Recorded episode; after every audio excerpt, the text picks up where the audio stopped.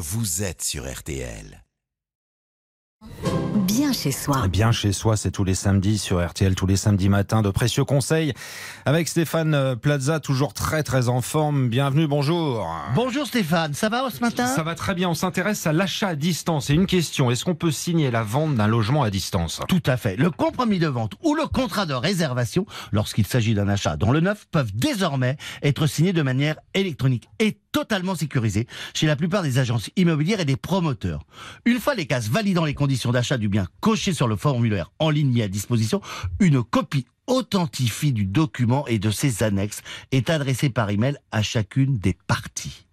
En pratique, acheteurs et vendeurs doivent se connecter simultanément en visio avec le notaire qui, après avoir lu devant eux les éléments contractuels de l'acte, leur transmettra un lien Internet afin d'obtenir leur accord électronique. Acheter sur plan, Stéphane, évidemment, il y a des inconvénients, évidemment, il y a des avantages. On commence justement par les côtés plus. Un logement neuf répondant aux nouvelles normes de la réglementation thermique et de la consommation énergétique. Pas de travaux à prévoir avant plusieurs années, un paiement échelonné sur plusieurs mois et une exonération de taxes foncières pendant deux ans après la construction. Des frais de notaire réduits, plusieurs garanties contre les défauts de conformité, contre les dysfonctionnements d'équipement, contre les défauts qui mettent en cause la solidité de la construction.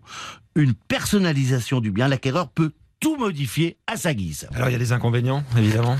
Bon, bah, si on passe pas par Stéphane Plaza, il y a toujours des inconvénients. Mais je vais quand même en donner. Le prix du mètre carré est un peu plus élevé que dans l'ancien. Les délais de livraison, il faut généralement patienter entre 12 voire 24 mois avant de pouvoir emménager. Les difficultés à se projeter sur des points importants avec simplement un plan ou un logement témoin, luminosité, isolation, superficie. Vous nous dites attention, attention avec l'ancien. Ben oui, attention avec l'ancien. Comme pour le neuf, il est possible d'acheter sans visiter dans l'ancien, mais c'est un achat en l'état. Et j'insiste bien en l'état. C'est un bien d'occasion avec qualité et défaut pris tel quel, on pourra plus rien faire. D'ailleurs, il y avait un film comme ça avec, euh, vous vous rappelez pas de Danny Boom, qu'avait acheté à Monsieur Non, j'ai pas Prévost vu ça. Oh là là, il avait, c'était un enfer. Je vous le conseille.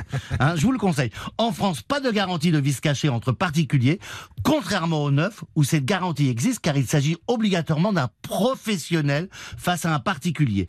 Que vous visitez ou pas, si vous apercevez après coup qu'il y a des vis, poutres porteuses retirées, dégâts des eaux cachés, planchers endommagés, pour entamer une procédure judiciaire contre le vendeur pour vice caché, c'est à l'acquéreur de prouver que le vendeur connaissait le vice et que le vice l'a conduit à acheter ce bien avec un consentement non éclairé. Autant dire, c'est une vraie galère.